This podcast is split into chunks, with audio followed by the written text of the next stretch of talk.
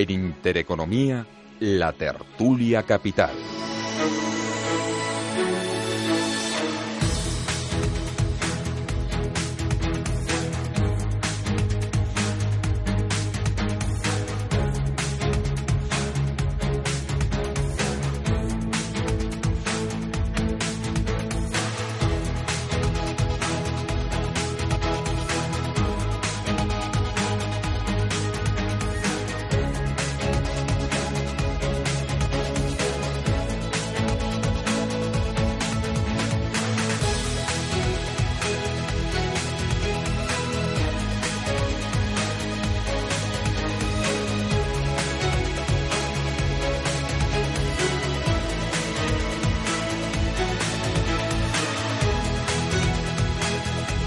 8 y cuarto de la mañana, ahora menos en Canarias, tertulia de mercados en marcha de este lunes 22 de julio con una semana interesante e intensa por delante, con muchas referencias que vamos a poner sobre la mesa para intentar poner algo de luz, que seguro que lo conseguimos. Con ayuda de Amparo Ruiz Campo, Country Head en España y Latinoamérica de The Growth Peter Can Asset Management. ¿Qué tal, Amparo? ¿Cómo estás? Buenos Hola, muy bien, buenos días. ¿Todo bien? Pues bien, bien, ahí deseando que lleguen las vacaciones realmente, pero bueno. Las vamos a coger con muchas ganas. Con pero todo como lo que hay que ir por turnos, ¿Cuándo, pues tocan? Mi turno es el 1 de agosto. Y con lo que tenemos esta semana por delante, ¿cómo se ha podido ir la gente de vacaciones? Exactamente, pero nos hemos quedado los mejores, así que no pasa nada. Oye, em, empiezo preguntando, si ahora cuando presente a los demás me contáis, ¿qué va a ser, Amparo, para ti lo más importante de esta semana en los mercados? Tenemos reunión del BCE el jueves, tenemos dato de PIB un día después, viernes en Estados Unidos, tenemos resultados empresariales, tenemos geopolítica, tenemos lo de Italia, ahora el lío este de que a lo mejor adelantan elecciones y la prima de riesgo se tensa en, en Italia y nos puede afectar a los demás. ¿Qué va a ser lo más importante? O sea, hay que estar, hay que estar mirándolo todo con calma y sobre todo a ver qué van comentando las compañías con respecto a sus previsiones de beneficios, confirmando lo que para ver lo que tenemos nosotros en los modelos, eh, corroborarlo y, bueno, hacer un poco de seguimiento sobre todo de, las compañías, yo diría, más que, que, la parte macro. Y luego, por supuesto, seguir a los británicos, las decisiones que van tomando, que van a ser de mucho calado para Europa y bueno, pues un poquito de todo y la, y la, política monetaria como está muy determinada de, lo, que está pasando, el, efecto de la guerra comercial, pues ir viendo cómo se va cuantificando esto en números, que es lo único que nosotros podemos hacer, eh, ver los números y, incorporarlo en nuestras previsiones. Víctor de la Morena, director de gestión de Amundi Iberia, buenos días. Muy buenos ¿Qué tal? Bueno, yo me vi un par de días después, Camparón. Voy a sufrir un poco más. Bueno, para ti lo más importante que va a ser, Víctor, esta semana. Yo creo que aquello que, sorprenda, ¿no? no es que sea muy relevante, pero si sale un PIB en, línea con lo esperado, pues bien. Si el BCE dice lo que esperamos, pues nos sorprende. Si convocan elecciones en Italia, pues a lo mejor sí que nos puede mover un poquillo el, mercado, sobre todo en renta fija. Así que aquello que, digamos, se salga de lo esperado es lo que realmente va a importar esta semana. Hmm. Sebastián Senegas, eh, director general de Rothschild Asset Management para España e Italia. Buenos días. Muy buenos días. ¿Tú de vacaciones cuándo? El viernes. Ah, bueno. De los afortunados. De los afortunados, sí. Y durante esta semana... Pero cuando vuelva... te vas a encontrar a saber con qué te encuentras. Claro, claro, Pero bueno, para ti esta semana lo más interesante o la clave donde puede estar. Bueno, seguramente para la gente del Madrid será la salida de Bale, pero eh, que es inminente, ¿no? no Parece, ¿no? Pero, o no. Bueno, sí, yo creo que sí va a salir porque en estas condiciones. No, yo creo que sí que es el Banco Central Europeo. Al final, eh, bueno, eh, a no ser que tengamos algún percance, como decía Víctor, o, bueno, no sé, elecciones en Italia o resultados eh, muy, muy por debajo de lo esperado de las empresas. yo creo que el ritmo lo marca lo marcan los bancos centrales, la, el Banco Central Europeo, la Reserva Federal en Estados Unidos, como todo el mundo sabe, de hecho, los mercados, eh, pues el viernes americanos, pues se han movido con las últimas noticias del gobernador de, de, Nueva York y luego otro, de no me acuerdo qué, estado, en fin. eh, los bancos centrales son los que, en términos general, marcan el, ritmo hmm. de, los mercados. Javier eh, Mayo, Country Head de Lake Mason Global Asset Management para España y Portugal. Buenos días. Muy buenos días. ¿Para ti también el Banco Central Europeo o no? Eh, va a ser importante. Vamos a ver, hay, hay infinidad de cosas. Durante esta semana y la que viene yo creo que vamos a tener noticias para, para parar un tren. BCE, la FED la semana que viene, el PIB de USA, que a lo mejor, aunque puede ser un poco más reducido o un poco más flojo de lo esperado, eh, viene acompañado de mucho, de mucho consumo interno, lo cual pues nos hace seguir siendo optimistas, prudentes, pero, pero, pero optimistas. ¿no? Situación geopolítica, qué pasa con Irán, qué pasa con, con la guerra comercial de Estados Unidos, resultados empresariales. Lo importante, lo que decía Víctor, estar atento a aquello que nos sorprenda, porque yo creo que más o menos eh, existe un consenso en que, bueno, pues eh, cuál va a ser un poco todos estos, eh, estos resultados. El mercado ya lo está descontando. lo que hay que hacer es estar atentos, incorporar esas, esas noticias que se salgan de lo que está descontado y, asimilarlas con, con mucha prudencia. Nosotros, yo creo que todos estamos aquí, en nuestras casas son, desde luego en Lake somos inversores a medio y largo plazo. Es decir, lo que no nos podemos es dejar llevar por, por el ruido que pueda generar todo esto a corto plazo en el mercado, sino seguir teniendo esas previsiones a medio y largo plazo y, ser fieles a esas, eh, previsiones, teniendo en cuenta que además todo este ruido se está generando probablemente en el momento de menos volumen en el mercado, donde puede haber mucha más volatilidad. Junio, julio, agosto, algo septiembre, suelen ser esos meses más, más volátiles, ¿no? Cualquier noticia va a tener un impacto eh, eh, probablemente exagerado por el, por el mercado que tenemos que aprovechar en el caso de que, de que haya alguna corrección más fuerte de lo, esperado por esa menor volatilidad. Importante tus vacaciones, que no te he preguntado. Oh, agosto, sí, importantísimo. Oye, ahora entramos eh, al detalle, sobre todo en el Banco Central Europeo, que es la clave de la semana. Me contáis también si algo de resultados empresariales os está sorprendiendo, pero no me habéis dicho ninguno nada del tema de la investidura, de si puede, aquí en España, de si puede afectar a la bolsa, no sé si mucho o poco, o sobre todo a la renta fija, que hablaba Víctor de, de, ella. ¿Cómo se puede comportar? Eh, bueno, por un lado que exista gobierno es bueno, ¿no? porque bueno, pues te da más visibilidad. Ya la formación de gobierno puede preocupar más o menos a los inversores internacionales. Yo creo que un gobierno estable es, es, un gobierno que puede hacer reformas, que puede bueno, pues solucionar los problemas que puede tener algún país. Mientras no exista gobierno, pues esas tareas pendientes quedan pendientes, efectivamente. Y lo bueno, pues en el caso de España, que mientras no ha habido gobierno, la verdad es que no nos ha ido nada mal. Mm, digamos que ha habido cierto ahorro, el déficit se ha arreglado, el crecimiento sigue en máximos y se crea empleo. Por lo tanto, bueno, a corto plazo no nos debemos quejar. Pero es verdad que el ruido al final es lo que te, lo que genera las noticias. Eh, España, Italia pueden ser esta semana noticia y puede ser que tengamos pues cierta volatilidad en las primas de riesgo. Amparo Sebastián, Javier. No, nada, sobre lo que, lo que dice Víctor. O sea, la incertidumbre siempre en los mercados es, es mala, en todos casos, ¿vale? O sea que y, el ruido, que Javier hablaba de ruido, pues eso es verdad. Entonces, cuanto menos ruido haya, pues mejor. Entonces, vamos a ver si se solucionan las cosas eh, más o menos rápidamente. Yo creo que eh, el ruido en todos casos eh, más bien podría ser en Inglaterra, en Reino Unido con el Brexit, sí, que mm. porque bueno, Italia sí puede haber elecciones anticipadas, la noticia ya vamos a ver, pero las, las elecciones no van a ser para allá. El Brexit, eh, la imagen que estábamos hablando antes, eso es como cuando estás en una fiesta, a las dos dices que te vas y a las cuatro todavía estás y a las seis estás y la gente te pregunta por qué, y dices, pues no lo sé, pues, pues todavía estoy. Y, nada, y este ruido es malo, es malo para los mercados y no sabemos, va a ganar Boris Johnson seguramente el puesto de, ¿no? de Prime Minister. Pero luego, ya, no sé si Javier tienes más noticias. Eh. No, no más que tú. No, yo no me imagino tu cara a las 6 de la mañana ya cuando... Eh. Vale, vale, bueno, estas cosas no vamos a contar. Javier, de allí de Reino Unido que no llega. Sí, bueno, eh, al final más ruido, más ruido y incertidumbre. Y respecto al Brexit, que llevamos hablando tantos meses, al final pues es muy difícil, o ha sido muy difícil eh, de, un poco definir a qué hora se iba a ir ese invitado de la fiesta, ¿no? que dijo en el momento que se iba y que, y que ahí sigue. ¿no? Pero yo creo que ahí lo que tenemos que hacer es, eh, esperar pacientemente y, ver no solo a qué hora se va, sino cómo se va, que también es muy importante. Bueno, nosotros nosotros en DEPAM no hacemos valoraciones políticas, de hecho nos gusta nos gusta España, Portugal, nos gusta la periferia de Europea, los bonos periféricos y, de momento no, está en nuestra lista de, top de preocupaciones. Eh, yo, como soy eterna optimista, confío en que nuestro presidente de gobierno eh, haga las mejores gestiones que benefician al país y para que eso sea percibido desde fuera.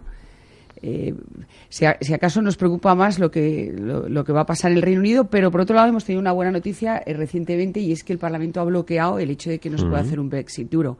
Eso ya es, yo creo, la mitad de la batalla hoy en día, porque esto es una carrera de mínimos a cualquier cosa. El mercado, lo que lo que va a interpretar como bueno es lo que descoloque menos. Dentro de las malas noticias, la que sea, la que sea menos, menos impactante. Pero bueno, en general, eh, nosotros recomendamos que la gente esté diversificada, que tenga buena, buena cartera global de renta fija y que esté, que esté más pendiente de lo que está pasando en, el primario y en el secundario, tanto en, términos de soberano como de empresas, y, ver cómo, va la, cómo van las correlaciones entre, entre los bonos y el crédito, con el equity, con los rates, etcétera, etcétera, para hacer algo que sea estable y que sea surfeable en cualquier circunstancia de mercado, que para eso, para eso nos pagan a nosotros para contarlo y nuestros gestores, en, mi caso en, en, la cocina en Bruselas, es a lo que a lo que se dedican. Y entonces ya, ya por supuesto, van a venir noticias todo el rato. Si mm. no, tú no trabajarías. Pues si no hubiera noticias todos los días. Y eso también provoca cierta volatilidad que es interesante para capturar eh, ideas, cosas que tenías pendiente o, eh, acciones o bonos que, que, que los tenías en el radar y no y no nosotros últimamente tenemos estamos muy entusiasmados y estamos de ¿cómo se dice? Eh, eh, eh, a ver cómo se dice en español, cazando oportunidades, bargain hunting, descuentos en los, en los bonos ligados a la inflación. Entonces nos hemos puesto muy compradores, bonos de todo, desde Nueva Zelanda, Canadá, en España, links con duración. porque están, están a, precio de, es que no me salía la palabra, de derribo, están a, están a precio de derribo estos bonos y nadie los está mirando y nosotros pensamos que antes o después puede haber un, un pick-up en la inflación por, por el trade war y por las tarifas. O sea, por la guerra comercial va a tener un, impacto en, las tarifas y en los volúmenes y, eso al final va a tener un, eh, o sea, va, va, a afectar a las cadenas de, producción hasta cierto punto. Y se van a incrementar los precios, Sí, entonces todo eso va a tener una repercusión y pues antes o después se va a poner en precio. Entonces estamos muy muy compradores en ello. Entonces, en vez de ver problema y estás todo el día llorando, pues estás pendiente de a ver qué es lo que se ha descolocado para precisamente para añadir. Sebastián. Nada, lo que dice Amparo, bueno, algunas cosas sí, otras menos. Eh, otra gente mira la inflación, bonos ligados a la inflación. Nosotros eh, los tenemos en nuestro fondo más grande, es la posición más grande desde bastante tiempo. Pero bueno, eso dicho de paso. Nosotros lo tuvimos y tomamos beneficios ya hace año, un año, un año, año y medio. Pero ahora eh, no, pero estoy de acuerdo contigo que hay que, hay que mirarlos y es muy, es muy interesante. ¿Qué estáis mirando vosotros, Sebastián? No, no, bueno, bonos ligados a la inflación. Lo único que quería decir es que ojo con la duración porque eh, son bonos que se pueden podemos comprar con el riesgo de duración o cubrirlos, o sea, es lo típico que se hace. Y bueno, pues eh, hemos visto que la duración nos ha jugado bueno, nos ha, nos ha sorprendido, vamos a decir así, desde ya bastante tiempo a todas las casas que gestionamos, entonces hay que tener cuidado con esto. Pero estar diversificado, desde luego, eh, no hay que olvidar que los mercados han subido muchísimo desde inicio de año, tanto en renta fija como en renta variable. Entonces, la recomendación, yo creo que ahora de cara al verano, efectivamente, es eh, cautela, eh, estar, no estar demasiado pendiente de las noticias, eso está clarísimo, porque no se puede y va a haber volatilidad. Hay muchos factores, los hemos visto, la guerra comercial, el BCE, a ver si incluso sus medidas pueden no ser suficientes, etc., etc., los riesgos políticos. Eh, los mercados han subido mucho. Ahora bien, hay oportunidades, por supuesto que sí, pero hay que confiar, es como todo. No, o sea, un inversor final no puede estar atento, eh, pendiente de todas las noticias. Hay que confiar en gente que sabe hacerlo. Eh, yo creo que aquí representamos casas serias todos y que, bueno, pues con sus recursos, sus medios, son capaces sobre todo de tener muchísima flexibilidad y eso es muy importante. La diversificación no es suficiente, la flexibilidad es, es, es la clave. Luego me contáis también desde Amundi y desde Lake Mason, en, que estoy mirando con especial cariño, y, hablamos del Banco Central Europeo y, hablamos de, de, resultados empresariales y qué le decimos a la gente antes de irse de vacaciones. 8 y 28.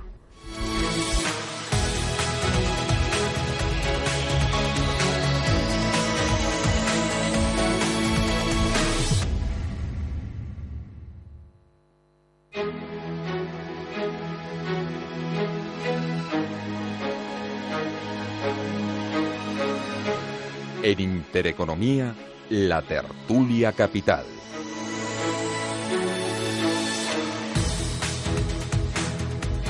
Tertulia de mercados con Amparo Ruiz Campo de The Growth Peter Can Asset Management, con eh, Víctor de la Morena de Amundi Iberia, con Sebastián Senegas de Rothschild Asset Management para España e Italia y con Javier Mayo de Legmation Global Asset Management también para, para España y Portugal. Eh, Javier, Banco Central Europeo, eh, jueves, reunión, cita importante y el mercado está a la espera de que se resuelvan algunas preguntas, algunas incógnitas. Tema de si va a haber novedad o no en cuanto a previsiones económicas, por ejemplo, si va a haber novedad o no en cuanto a la facilidad de depósito, en cuanto a si se va a revisar o no, publicaba Bloomberg en el otro día, el tema de mm, ese objetivo de inflación, si va a decir algo de la compra de activos, de los tipos de interés. ¿Qué, podemos esperar? bueno, el BCI ya lo ha dicho, esta es, tiene una postura dovish, que significa acomodaticia, es decir, quiere adaptar eh, todas las medidas que tome em, eh, con el objetivo de intentar expandir el ciclo económico lo máximo posible.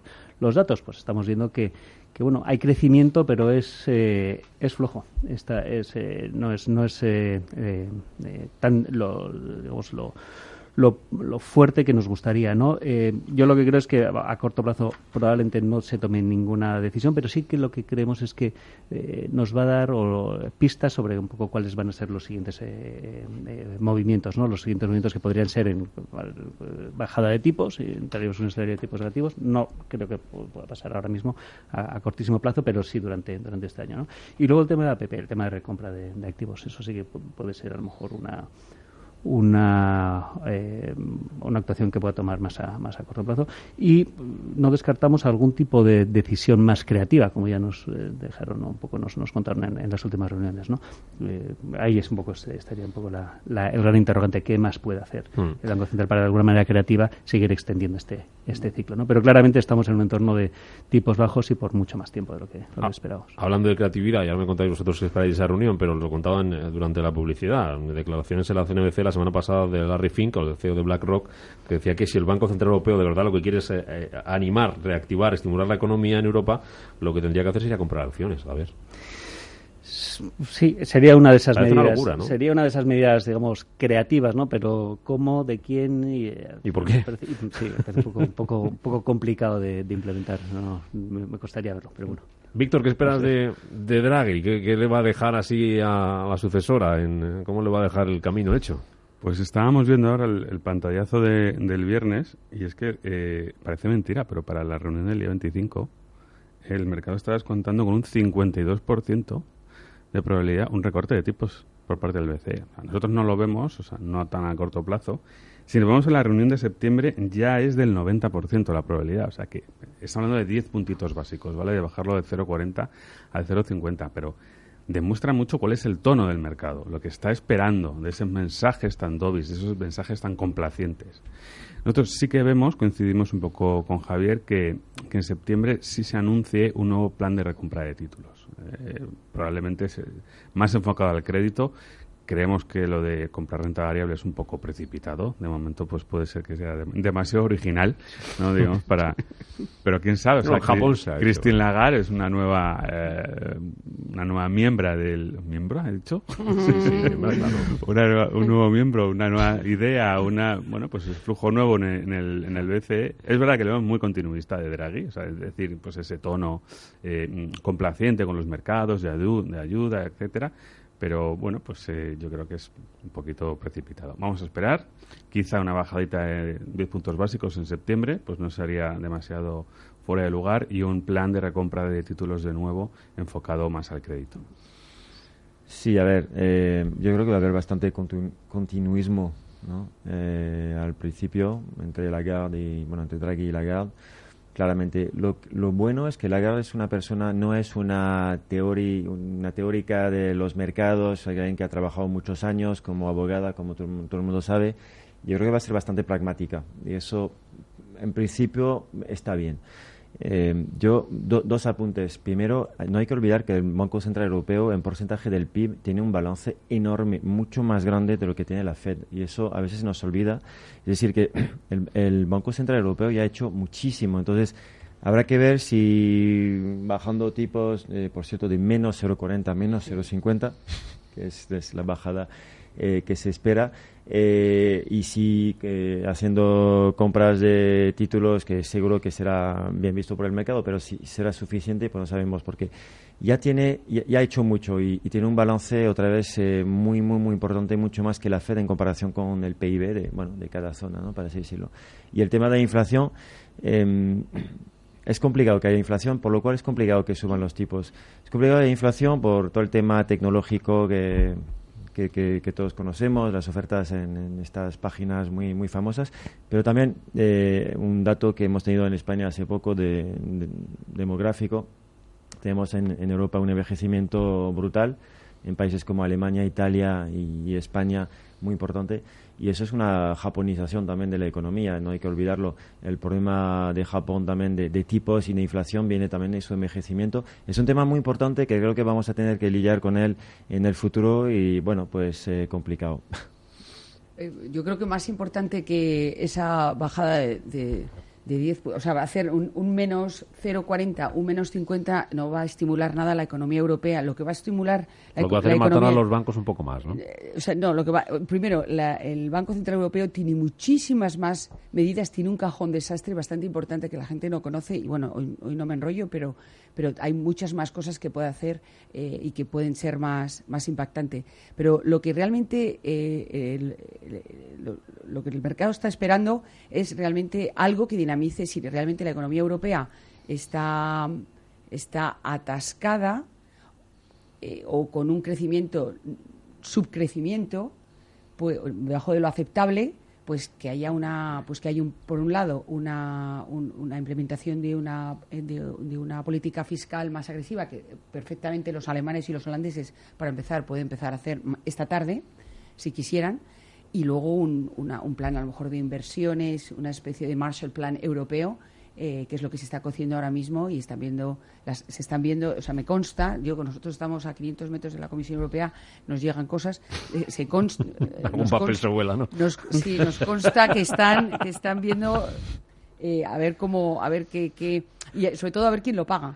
Si va a ser cofinanciado con, con el, el, el, ECB, el, el Banco Europeo de Desarrollo, eh, los, la, banca privada los, y, luego inversores en el mundo, porque creo que hay bastante interés, como hay tanta búsqueda de yield, todo lo que sea que se emita algo de papel que no sea Bund o, o quasi Bund, eh, lo que pasa es que los alemanes se resisten porque no quieren mutualizar la, deuda europea. Mm.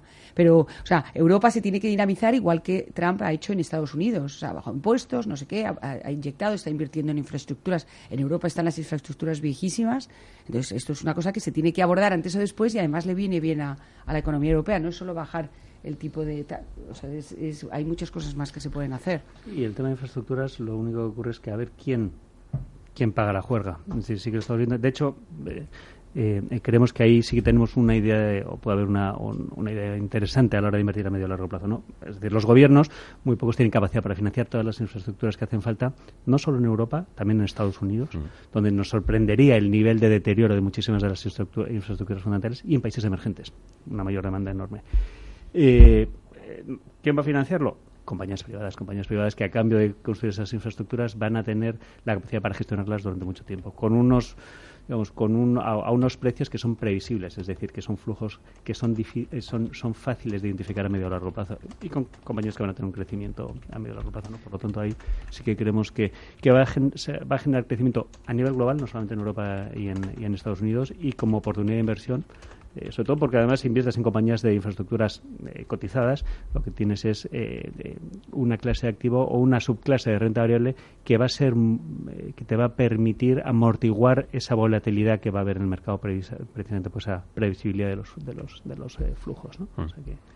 Sí, tres cosas. lo de infraestructura, nosotros estamos totalmente de acuerdo. De hecho, hay un tema también para la financiación de infraestructura que bueno los bancos cada vez por regulación y demás cosas eh, se les complica bastante financiar esas estas cosas entonces cada vez más hay vehículos eh, pues eso financiados por compañías eh, que no son no son bancos que pueden ser aseguradoras por ejemplo muchas y hay una financiación claramente de, de, proyectos de infraestructuras. dos cosas sobre economía. Primero, lo que hemos dicho, pero lo, de, lo del crecimiento económico, dos cosas ahí.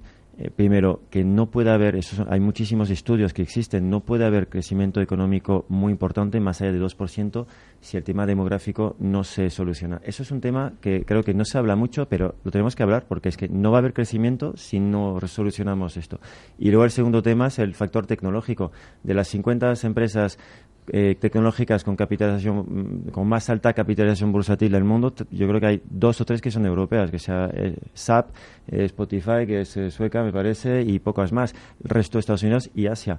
Y ahí tenemos un problema muy grave porque esta revolución la, vemos pasar ahí como el tren que, pasa y, no, nos subimos Te digo cómo lo solucionamos, no sé, no tengo la varita mágica, pero es un problema que tiene Europa y que habrá que, solucionar. Eh, una cosa, eh, antes de parar por última vez, eh, ¿de resultados empresariales, Víctor, os ha sorprendido algo para bien o para mal? ¿O está la cosa tranquila o en un segundo plano? No, ha publicado un 15% aproximadamente de, de las compañías, ha habido todo ha habido alguna, algún fiasco gordo, ha habido buenas eh, noticias, más o menos está en línea, un pelín por encima de lo esperado, pero también hay que ser conscientes de que lo esperado era un poco pesimista. O sea, era fácil batir las expectativas bajas. también ese, ese juego de, de expectativas aquí es clave. Como decía Sebastián en su fiesta, pues si esperabas que la fiesta fuera un rollo y a poco que sea buena, te, quedas hasta las seis. Te invito a mi próxima fiesta, te prometo. Oye, que nada, me contáis antes de terminar, em, eh, ¿qué les contamos a los inversores? Eh, de cara a los que se vayan de vacaciones a los que se queden, que también es, es importante. Hablaba de flexibilidad, Sebastián, como una de las cosas a tener en cuenta. Me contáis dónde buscamos oportunidades. 8 y 42 minutos de la mañana, un minutito y volvemos.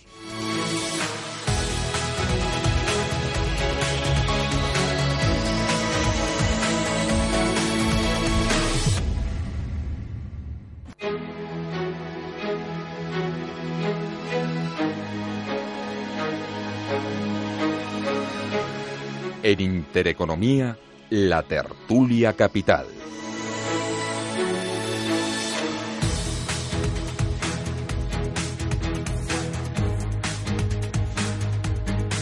Cuatro minutitos nos quedan de tertulia, así que vamos rápidamente a contarles lo que les eh, decimos a los inversores. Sebastián ahora me la ampliado un poquito, decía lo importante, flexibilidad. ¿Qué les decimos y dónde encontramos oportunidades, Amparo? Sí, absolutamente. Flexibilidad a nivel global. Yo, yo prefiero hacer una aproximación universal, como nuestro fondo de renta variable global grado de inversión, el Universalis, que, que estoy mirando, bueno, esta mañana lleva más de un 11,5% en el año y es grado de inversión. O sea, eh, la duración selectiva es un, es un plus.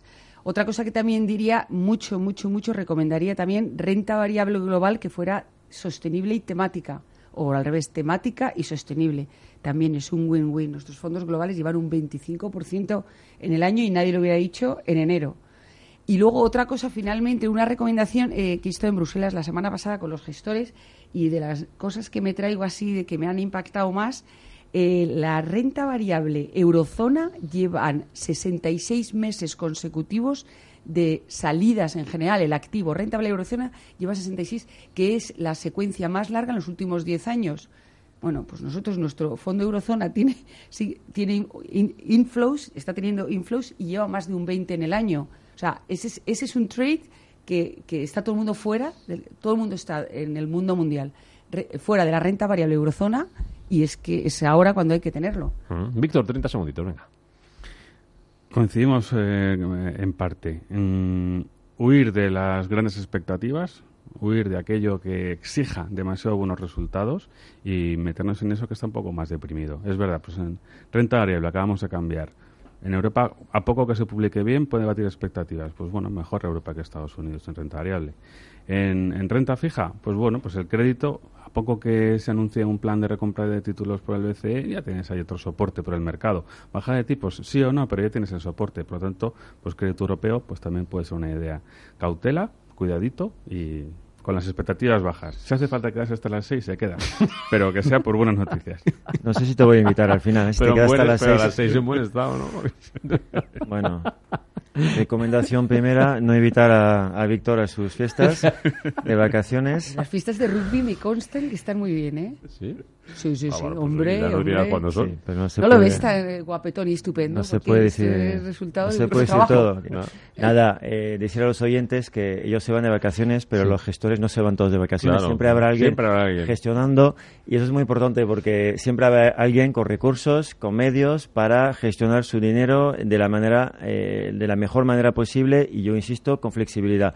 Eh, estar en fondos de renta fija flexible como nuestro fondo de bond allocation, estar en fondos temáticos porque eh, de renta variable más largo plazo ahí tenemos uno de big data, en fin, eh, confiar en la gente que se queda, que no se va de vacaciones, eso yo creo que está bien y que además son profesionales con recursos para hacerlo, flexibilidad, repito, flexibilidad y más flexibilidad todavía. Javier. Yo, respecto a todas las recomendaciones que se han hecho antes, eh, prácticamente de acuerdo con todas, añadiría renta variable americana. A nosotros nos sigue gustando. Sigue habiendo crecimiento y sigue habiendo oportunidades. De cara al inversor, ¿qué decirles? Eh, completamente de acuerdo con, con, eh, con esa flexibilidad y sobre todo confiar y tener la ventaja de que a través de un fondo de inversión tenemos a alguien que mientras que estamos de Mm. vacaciones lo va a hacer y sobre todo de manera profesional. Eh, eh, por lo tanto, la clave, identificar cuál es nuestro perfil de riesgo, identificar aquel fondo en el que nos sentimos cómodos y, y con un, un, digamos un, eh, un- una visión optimista, pues, siendo prudentes, porque lógicamente va a haber, va a haber volatilidad, estar cómodos en nuestras inversiones y, y disfrutar de las vacaciones. Aquí seguiremos con luz encendida y el aire acondicionado puesto. Javier Mayo, Sebastián Senegal, Víctor de Morena, Amparo Ruiz Campo, un placer, que paséis un feliz lunes, una feliz semana y a los que os vaya de vacaciones, que disfrutéis mucho y descanséis y a los que no, pues seguiremos un poquito más. Eso, Feliz feliz verano. verano. Muchas gracias. Adiós, gracias. Hasta luego. Gracias.